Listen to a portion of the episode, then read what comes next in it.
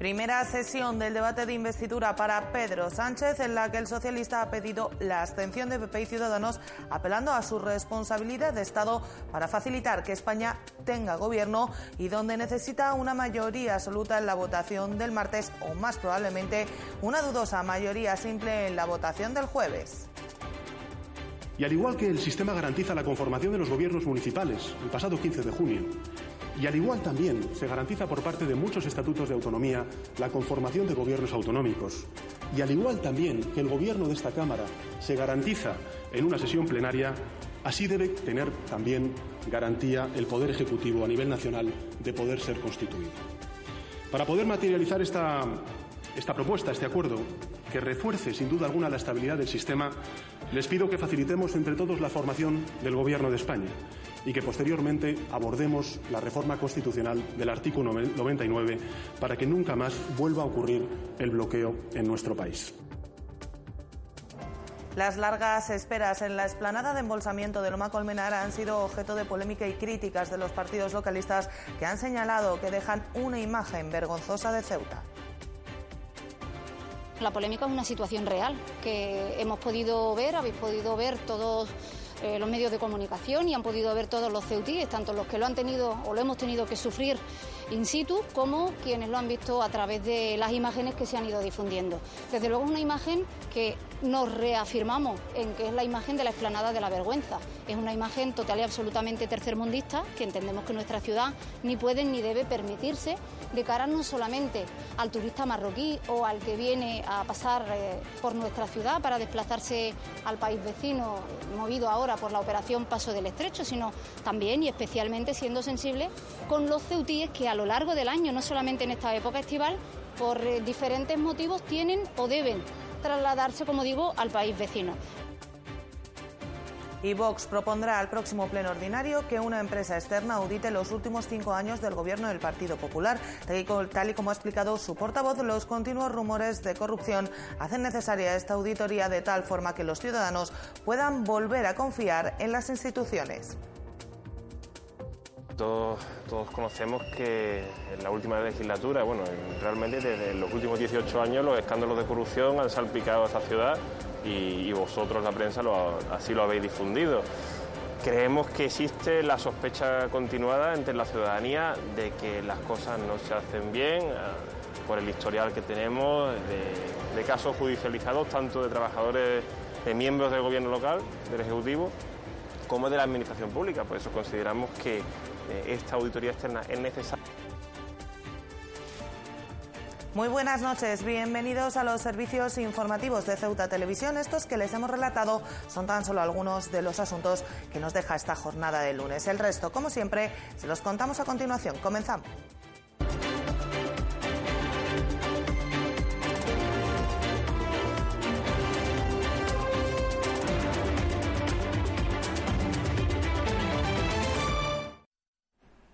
La sesión inicial del debate de investidura ha contado con la presentación del programa de gobierno de Pedro Sánchez y pocos acercamientos durante la mañana del lunes y la petición a los parlamentarios de Ciudadanos y del PP de que faciliten que España tenga un gobierno con su abstención, mientras que no se presentan avances en la negociación, lo que podría conducir a unas nuevas elecciones en noviembre.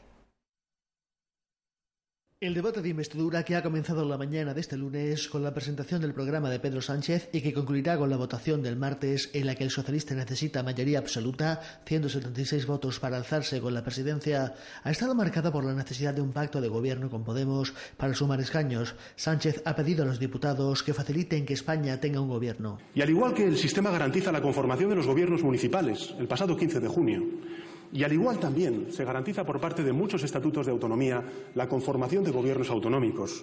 Y al igual también que el Gobierno de esta Cámara se garantiza en una sesión plenaria, así debe tener también garantía el Poder Ejecutivo a nivel nacional de poder ser constituido. Para poder materializar esta, esta propuesta, este acuerdo, que refuerce sin duda alguna la estabilidad del sistema, les pido que facilitemos entre todos la formación del Gobierno de España y que posteriormente abordemos la reforma constitucional del artículo 99 para que nunca más vuelva a ocurrir el bloqueo en nuestro país. En su programa ha anunciado medidas de índole feminista, ecologista y centradas en la igualdad y el europeísmo, así como en el estado de bienestar. Convivencia, cohesión, limpieza. Este fue el camino elegido por los ciudadanos y ciudadanas el pasado 28 de abril. Ellos y ellas ya han hecho lo que debían hacer, que es votar. ¿Qué ofrecen a los españoles los que le niegan el único gobierno posible? Los españoles, señorías, votaron por un gobierno progresista y también por una oposición responsable. Ahora somos nosotros quienes tenemos que ser útiles para servirles desde esta Cámara. A falta de cerrar ese acuerdo con Podemos, Sánchez solo tiene garantizado el sí de su partido y del PRC, o lo que es lo mismo, 124 apoyos frente a 151 votos en contra del PP, Ciudadanos, Vox, Navarra Suma y Coalición Canaria. Todo quedaría en manos de Unidas Podemos, a los que se ha dirigido directamente, pero en pocas ocasiones, que con sus votos ya sumaría 166, y luego de las fuerzas independentistas y nacionalistas. Señoras y señores diputados, procedemos de dos tradiciones distintas de la izquierda. Hasta ahora, Hemos hablado mucho de nuestras diferencias y estamos comprobando que no es sencillo alcanzar un punto de encuentro. Pero nada que merezca la pena es fácil. Y lo que tenemos por delante merece mucho la pena. Tenemos sobre nosotros la mirada esperanzada de millones de compatriotas. Nos corresponde trabajar para culminar un acuerdo y después tenemos la posibilidad de sacar adelante todo aquello en lo que coincidimos, todo aquello en lo que nos une. Y lo que nos une se resume en muy pocas palabras, señorías. Lo que nos une es la promesa de la izquierda. En su intervención de casi dos horas, sin mencionar el desafío independentista de Cataluña, Sánchez ha pedido la abstención al PP y a Ciudadanos, a quienes también advierte que se ponen una soga al cuello con sus pactos con la ultraderecha. Ojalá este contundente mandato, expresado por los españoles el pasado 28 de abril y también el pasado 26 de mayo, sirviera para que los dos partidos de la bancada conservadora se alejaran de las redes autoritarias y la corriente reaccionaria que impregna la política europea y, desgraciadamente, también ha entrado en la Cámara española. Por lo pronto, los dos partidos conservadores y la ultraderecha han institucionalizado en ayuntamientos y en algunas comunidades autónomas la floto de la Plaza de Colón. Se olvidaron, señorías, de aquellos discursos que reivindicaban la lista más votada. Expulsaron del constitucionalismo a aquellas formaciones políticas que no piensan como ellas. Y con el mismo cordón sanitario que han puesto al Partido Socialista, se han puesto una soga a la ultraderecha y, en consecuencia, a la estabilidad política española. Tras la votación de mañana martes, en caso de que el PSOE no logre la mayoría absoluta, conduciría a un nuevo debate el jueves, con tiempos marcados, y la segunda votación, donde sería suficiente una mayoría simple para formar gobierno. Y de vuelta a Ceuta, la esplanada de Loma Colmenar ha sido objeto de la polémica durante el fin de semana debido a las críticas de Médice y Caballas por la acumulación de vehículos que se han visto obligados a esperar durante horas en unas condiciones que han calificado de vergonzosas. La situación descrita por los partidos localistas de Ceuta, MDC y Caballas en la explanada de embolsamiento de Loma Colmenar durante el fin de semana habla de horas interminables de espera bajo el sol, muchas de ellas. La polémica es una situación real que hemos podido ver, habéis podido ver todos eh, los medios de comunicación y han podido ver todos los ceutíes, tanto los que lo han tenido o lo hemos tenido que sufrir in situ como quienes lo han visto a través de las imágenes que se han ido difundiendo. Desde luego es una imagen que nos reafirmamos en que es la imagen de la explanada de la vergüenza. Es una imagen total y absolutamente tercermundista que entendemos que nuestra ciudad ni puede ni debe permitirse de cara no solamente al turista marroquí o al que viene a pasar eh, por nuestra ciudad para desplazarse al país vecino, movido ahora por la operación Paso del Estrecho, sino también y especialmente siendo sensible con los ceutíes que a lo largo del año, no solamente en esta época estival, por eh, diferentes motivos tienen o deben trasladarse, como digo, al país vecino. Falta de medios básicos como acceso a agua corriente, ausencia de un carril de residentes, lo que obligaba a locales, turistas y vehículos patera dedicados al porteo a atravesar los mismos cauces para cruzar el paso fronterizo del Tarajal y con los mismos tiempos de espera para todos ellos. Todo el mundo se escandalizaba y nosotros, desde luego, los primeros, por tener que estar alrededor de cuatro horas en esa zona de embolsamiento y que luego en el lado marroquí prácticamente en 25 o 30 minutos cruzabas incluso aunque tuvieras que sellar pasaporte o realizar cualquier otro tipo de trámite administrativo. Nosotros consideramos que la delegación del Gobierno debe tomar cartas en el asunto, debe ponerse las pilas y desde luego buscar la forma de dotar de mayor y de mejor fluidez, porque esto no es positivo para nadie en definitiva. Asimismo, los portavoces de ambos partidos, Fátima Hamed y Mohamed Ali, han criticado la falta de una respuesta o comunicado oficial de la delegación del gobierno ante esta situación, que a su juicio enturbia la imagen que se transmite de la ciudad a los países de origen de las personas inmersas en la operación Paso del Estrecho. La petición que realizamos es que se dote a esta explanada, por un lado, de unas condiciones mínimas que la doten de dignidad. Nos parece que es un poquito vergonzante, por lo menos, ver a personas mayores, a niños y niñas sentados en el suelo, incluso a mujeres embarazadas, como veíamos, soportando temperaturas que rondaban los 40 grados en esa zona. Nos parece vergonzoso que para tener eh, contacto con la más mínima gota de agua a través de cualquier fuente con la que refrescarse había que desplazarse varios metros para ir a cualquier cuarto de baño y de lo mismo y así durante horas y horas que han tenido que soportar no solo las personas que están ahí, sino también los trabajadores y trabajadoras que aguantan, evidentemente porque no tienen más remedio, es su trabajo, pero que desde luego podrían realizarlo también en condiciones infinitamente mejores. A falta de una respuesta oficial a través de las redes sociales, personal de la delegación aseguraba que desde el sábado por la mañana estaban manteniendo conversaciones con las autoridades marroquíes para agilizar el tránsito. Pues nosotros las estamos esperando. No sé si vosotros habéis tenido conocimientos o han realizado algún pronunciamiento a través de algún medio de comunicación, pero aquí nadie dice esta boca es mía, el problema continúa y desgraciadamente esta crítica la hacíamos el sábado. Visteis que ayer pues eh, la jornada parece que fue peor incluso y aquí nadie habla, nadie se pronuncia y nadie da la cara ante los ceutíes, que es lo peor de todo. Y la desesperación comienza a instalarse entre quienes pretenden realizar algún trámite en la sede de tráfico en nuestra ciudad. El problema no es otro que el reducido número de citas que se ofrecen diariamente ante la falta de personal durante los meses de verano. Un reducido número de citas que no permite dar servicio a todas aquellas personas que necesitan realizar estos trámites en unas fechas especialmente complicadas en las que los desplazamientos en vehículo son la tónica dominante. ¿Ha tratado usted de pedir cita con tráfico y se ha encontrado con una pantalla que le dice que se ha sobrepasado el umbral de peticiones del servicio? No se preocupe, no es que su ordenador haya desfallecido con el calor, es simple y llanamente que tráfico no da más citas durante esas 24 horas. Tal y como lo están leyendo, ese mensaje lo que significa es que la entidad ya ha dado todas las citas que correspondían a la jornada, es decir, la que prevén que sus trabajadores pueden atender. Y es que este problema que afecta a los ceutíes no es nuevo. Hace justo un año quienes trataban de concertar una cita con tráfico se encontraban con el mismo y exacto problema, una circunstancia que hace desesperar a aquellos que tienen que hacer frente a trámites como solicitar documentación ante una pérdida o un robo, que ven como es prácticamente imposible ser atendidos, un malestar que han trasladado este mismo lunes a Ceuta Televisión. Una indignación que va más cuando comprueban que con el paso de los días la situación no cambia y cuando como único motivo al acercarse a preguntar de forma presencial se alega a la falta de personal ante las vacaciones de verano del personal que presta su servicio en las oficinas de tráfico, un descenso de personal que debería estar previsto por tratarse de una circunstancia que se repite cada año y a la que, sin embargo, no parece que se le ponga solución. Volviendo al pasado año, no ha sido posible contactar con tráfico en la tarde de este lunes, ya que la oficina solo presta servicio en horario de mañana.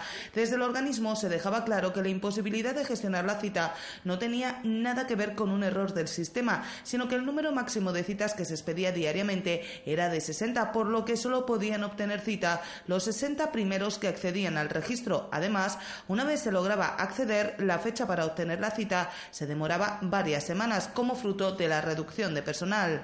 Precisamente el pasado año desde tráfico se pedía paciencia a los usuarios, una paciencia que a buen seguro ya comienza a agotarse, especialmente ante la falta de capacidad para realizar algunos trámites que son necesarios antes de ponerse de viaje en uno de los periodos en los que los desplazamientos de vehículos son mayores en nuestro país. Los presidentes de las barriadas han denunciado una disminución de la presencia policial que está dejando un vacío que aprovechan algunos grupos para dejar basura o causar actos vandálicos. La Federación Provincial de Asociaciones de Vecinos ha transmitido las quejas de varios presidentes de barriadas por la disminución de la presencia policial en sus zonas. Fuentes vecinales han declarado a Ceuta Televisión que no es que no aparezcan en todo el día, pero sí que vienen menos. Una situación que han detectado desde hace unos tres meses y que atribuyen probablemente a la presencia del UPAG en las playas. Los mismos presidentes de barriadas han señalado que la anterior presencia de estas unidades de proximidad y atención ciudadana varias veces al día transmitía seguridad a los vecinos y evitaba problemas. Unos problemas que denuncian como como la comisión de actos vandálicos, rotura de coches y cristales rotos. Describen la presencia de grupos de personas ajenas a las barriadas que han desplazado a los MENA y se aprovechan de este vacío por la menor presencia policial. Representantes vecinales han detectado la presencia de estos grupos fumando sustancias presuntamente ilegales y dejando basura por las barriadas. Además, la FEPAP denuncia el incumplimiento del compromiso del gobierno de asfaltar las barriadas, en las que acusan una falta de mantenimiento en el pavimento con adoquines sueltos. Salvo en algunas zonas de García Dave, señalan las zonas de costa de Benítez Abenzú y en muchas barriadas donde se encuentran las principales áreas con necesidades de arreglos.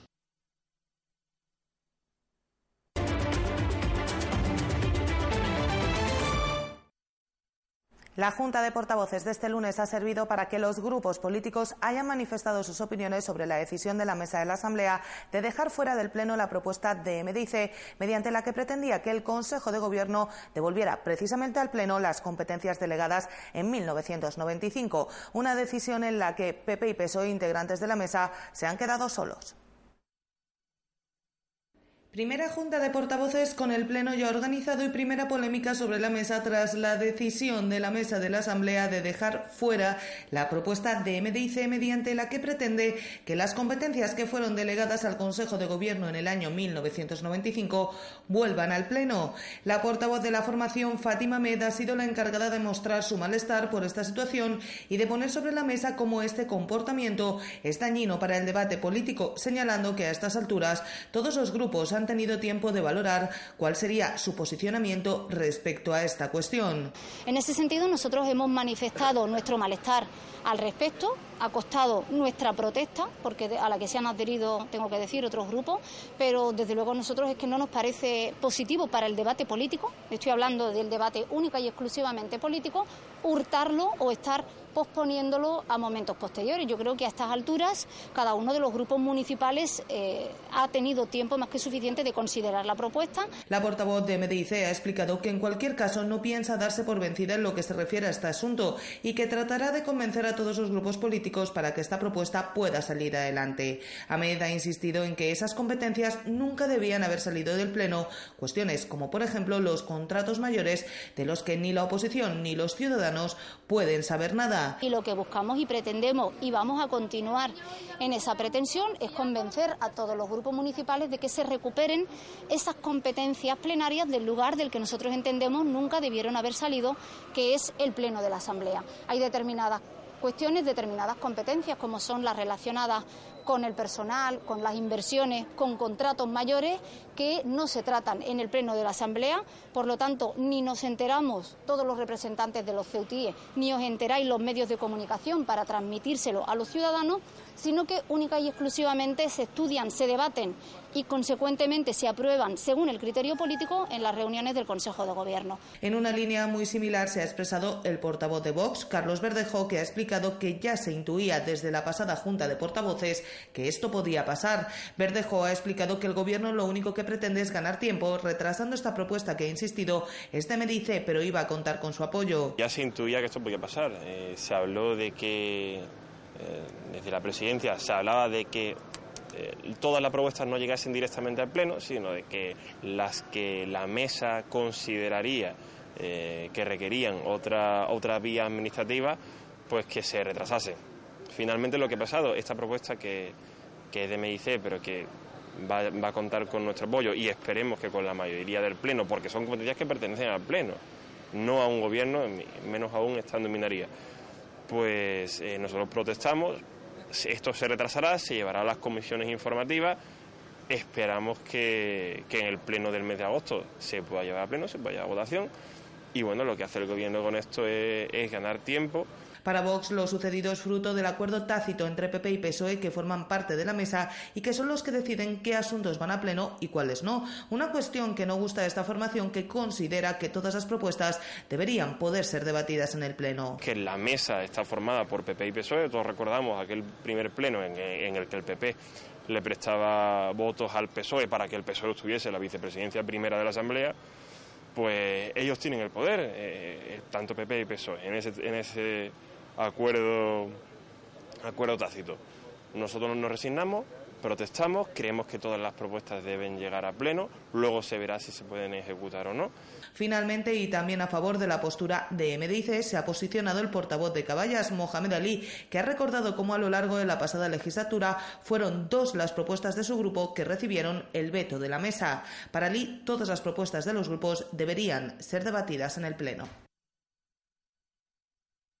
Y seguimos conociendo las propuestas que los diferentes grupos de, la Asamblea presentan de cara al pleno ordinario de la próxima semana. Vox ha anunciado que propondrá la realización de una auditoría externa que examine toda la actividad del Gobierno durante los últimos cinco años. Una auditoría que desde esta formación consideran imprescindible para que los ciudadanos recuperen la confianza en la Administración local.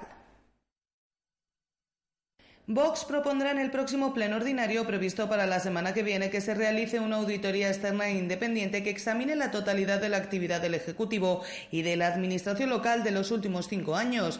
Desde la formación han explicado que han defendido como parte esencial de su programa para un gobierno eficaz de la ciudad la realización de esta auditoría que ahora proponen desde la oposición. Todos, conocemos que en la última legislatura, bueno, realmente desde los últimos 18 años los escándalos de corrupción han salpicado a esta ciudad y, vosotros, la prensa, así lo habéis difundido.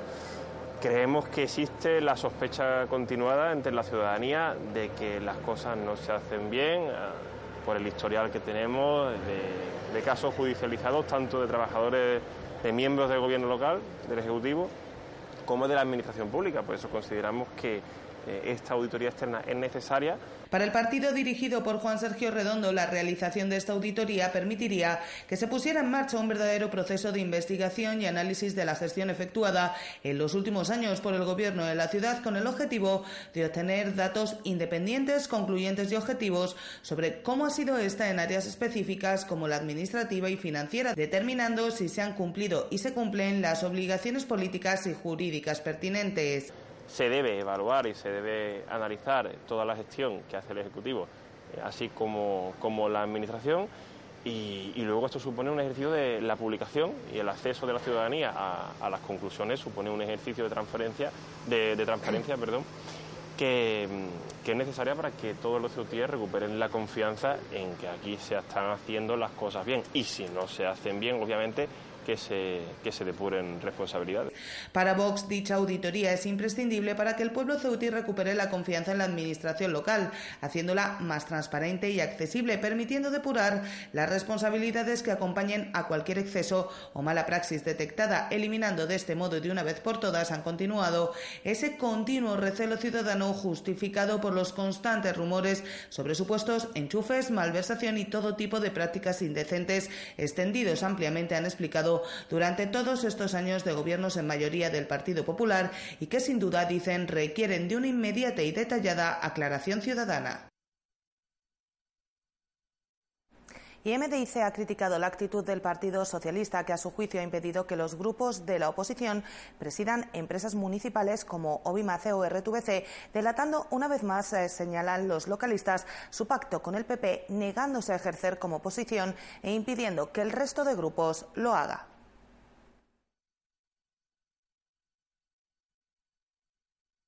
Y precisamente la portavoz del Movimiento por la Dignidad y la Ciudadanía ha denunciado en la mañana de este lunes que los trabajadores de Limpiasol, empresa encargada de la limpieza de las instalaciones deportivas dependientes del ICD, no han cobrado sus nóminas de forma íntegra. Fátima Meda ha requerido a la responsable, a la responsable del área de deportes que se haga cargo de esta situación que afecta a 15 familias.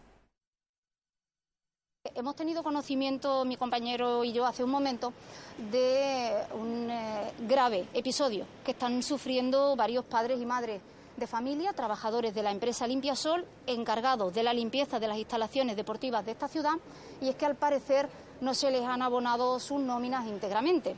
¿Cuál es el problema? El problema está en lo que denunciábamos hace un año aproximadamente, y es que como no existe un contrato de limpieza actualmente de estas instalaciones deportivas con el ICD. El servicio se ha continuado prestando, pero eh, el abono de esta nómina continúa estando en el aire. Por lo tanto, exigimos al actual responsable del ICD a, la señora Miranda que ponga este asunto como uno de los prioritarios sobre la mesa. Sé que estas personas que trabajan para esta empresa están ahora mismo en las instalaciones del ICED esperando ser recibidos por alguien y que desde luego se le dé una solución satisfactoria lo antes posible a este problema de estas familias con las que, como digo, no podemos más que mostrar nuestra solidaridad y todo nuestro apoyo.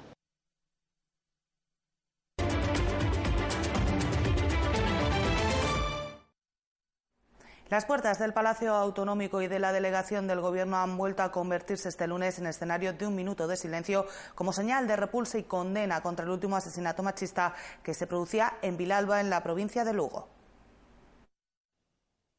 De nuevo el silencio, de nuevo la condena y la repulsa por un nuevo crimen machista que se cobra la vida de una mujer, en este caso en la localidad de Vilalba, en la provincia de Lugo. Los hechos se producían en la mañana de este domingo y tras asesinar a su mujer de 47 años, el hombre de 50 se quitaba la vida. Se da la circunstancia de que sobre el asesino pesaba una orden de alejamiento desde hace semanas y tenía prohibido acercarse a ella, así como comunicarse de cualquier modo. Con este se elevan a 30 los asesinatos machistas en lo que va de año en nuestro país, una cifra que se eleva hasta los 1.008 desde que en el año 2003 se iniciará el registro de estos casos. Unas cifras escalofriantes que han vuelto a llevar a los representantes de todos los ceutíes en la Asamblea, así como a los representantes de la delegación del Gobierno, a guardar un respetuoso minuto de silencio a mediodía de este lunes. Tal y como es habitual en estos casos, les recordamos que el teléfono de atención a las víctimas es el 016, atiende las 24 horas, no deja rastro en la factura, aunque debe ser borrado del registro de llamadas de su teléfono. Y el Centro Asesor de la Mujer de la mano de la Academia ECOS ha organizado un curso denominado Mujeres y Nuevas Tecnologías que se desarrollará de septiembre a junio y que tiene como objetivo concienciar a las mujeres de la importancia del manejo de estas herramientas de inclusión personal y social. El Centro Asesor de la Mujer, dependiente de la Consejería de Sanidad, Servicios Sociales e Igualdad, ha organizado un curso denominado Mujeres y Nuevas Tecnologías, que se desarrollará entre el 23 de septiembre y el 30 de junio de 2020. La Academia ECOS acogerá el programa de talleres destinado a mujeres mayores de edad, que incluirá materias como informática, uso del correo electrónico, creación de documentos, comunicación y participación en Internet, redes sociales, creación y usos de blogs, navegación segura y compras online, administración pública electrónica, y búsqueda activa de empleo a través de las redes. La inscripción, que podrá realizarse en las dependencias del Centro Asesor de la Mujer en horario de mañana, estará abierta a lo largo de todo el periodo de duración de los talleres, divididos en cuatro grupos de 15 plazas cada uno. Las interesadas pueden solicitar información en los teléfonos 956 50 13 87 y 956 52 20 02. Asimismo, las mujeres que realicen el curso tienen una bonificación del 100%, por lo que no deberán abonar ninguna cuantía en concepto de matrícula o mensualidad. Para la organización de esta iniciativa, el Centro Asesor de la Mujer ha tenido muy en cuenta, han explicado, la necesidad de conocer las nuevas tecnologías, instrumento ya imprescindible en la vida cotidiana, no solo en las relaciones sociales, sino también en la conciliación de la vida profesional y familiar, la búsqueda de empleo o el acceso a la información. Es por ello que el objetivo principal de este curso es el de concienciar a las mujeres de la importancia del manejo de estas herramientas de inclusión personal y social.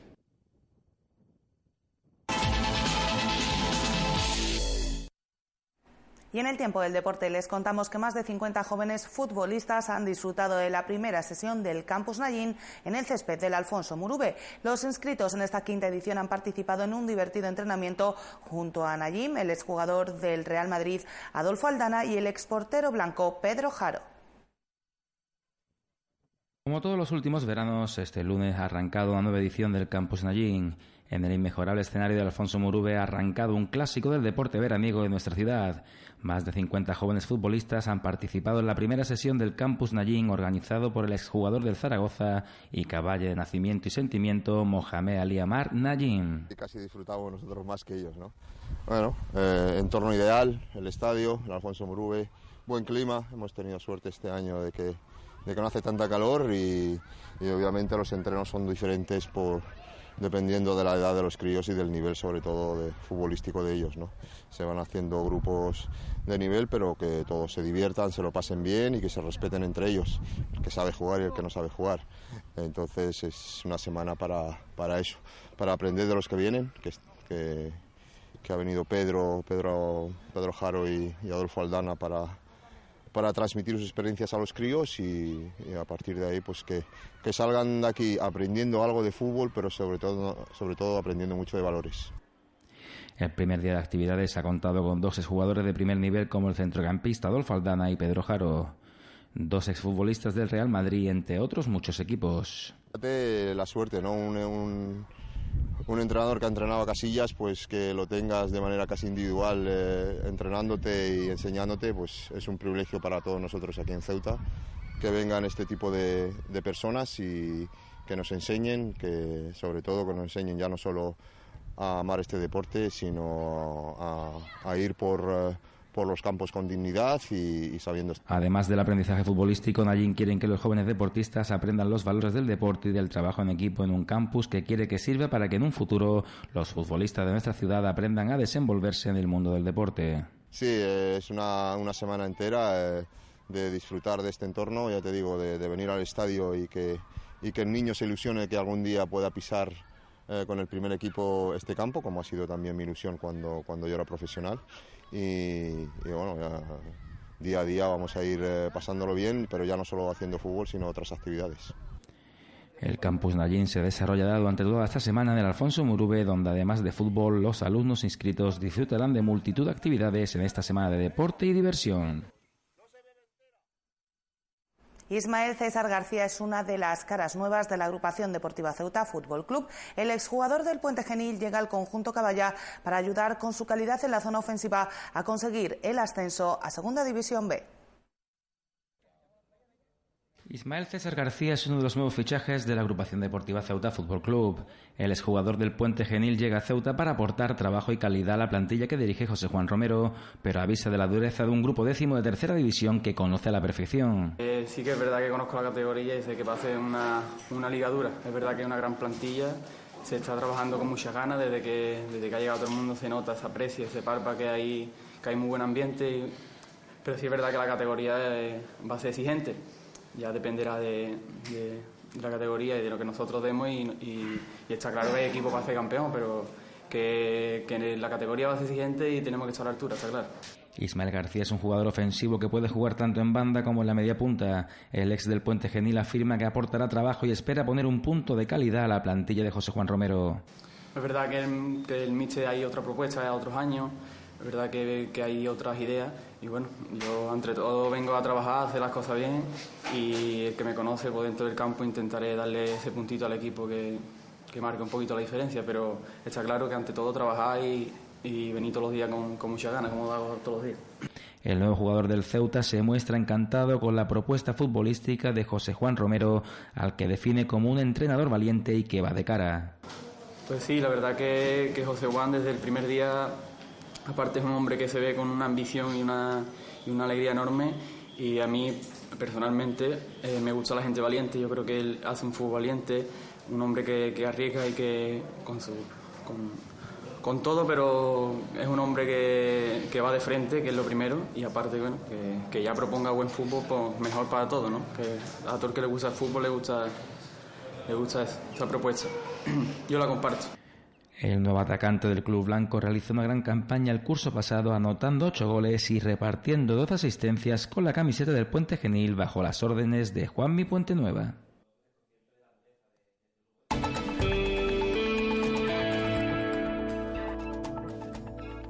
Y vamos ya con la información del tiempo para la jornada de este martes. Cielos con intervalos nubosos disminuyendo. Se espera a poco nubosos a lo largo de la tarde. Ya saben, lo típico del levante. Las temperaturas en muchos cambios. Mínima de 21 grados, máxima de 28. El viento, como les contamos, seguirá soplando del levante. Y el número premiado en el sorteo de la Cruz Roja de hoy ha sido el 971 971. Nosotros nos vamos ya, no sin antes recordarles que pueden seguir toda la actualidad de la ciudad en nuestros perfiles en las redes sociales Facebook y Twitter, en nuestros podcasts y, como no, aquí en www.ceutatv.com. Hasta mañana. Adiós.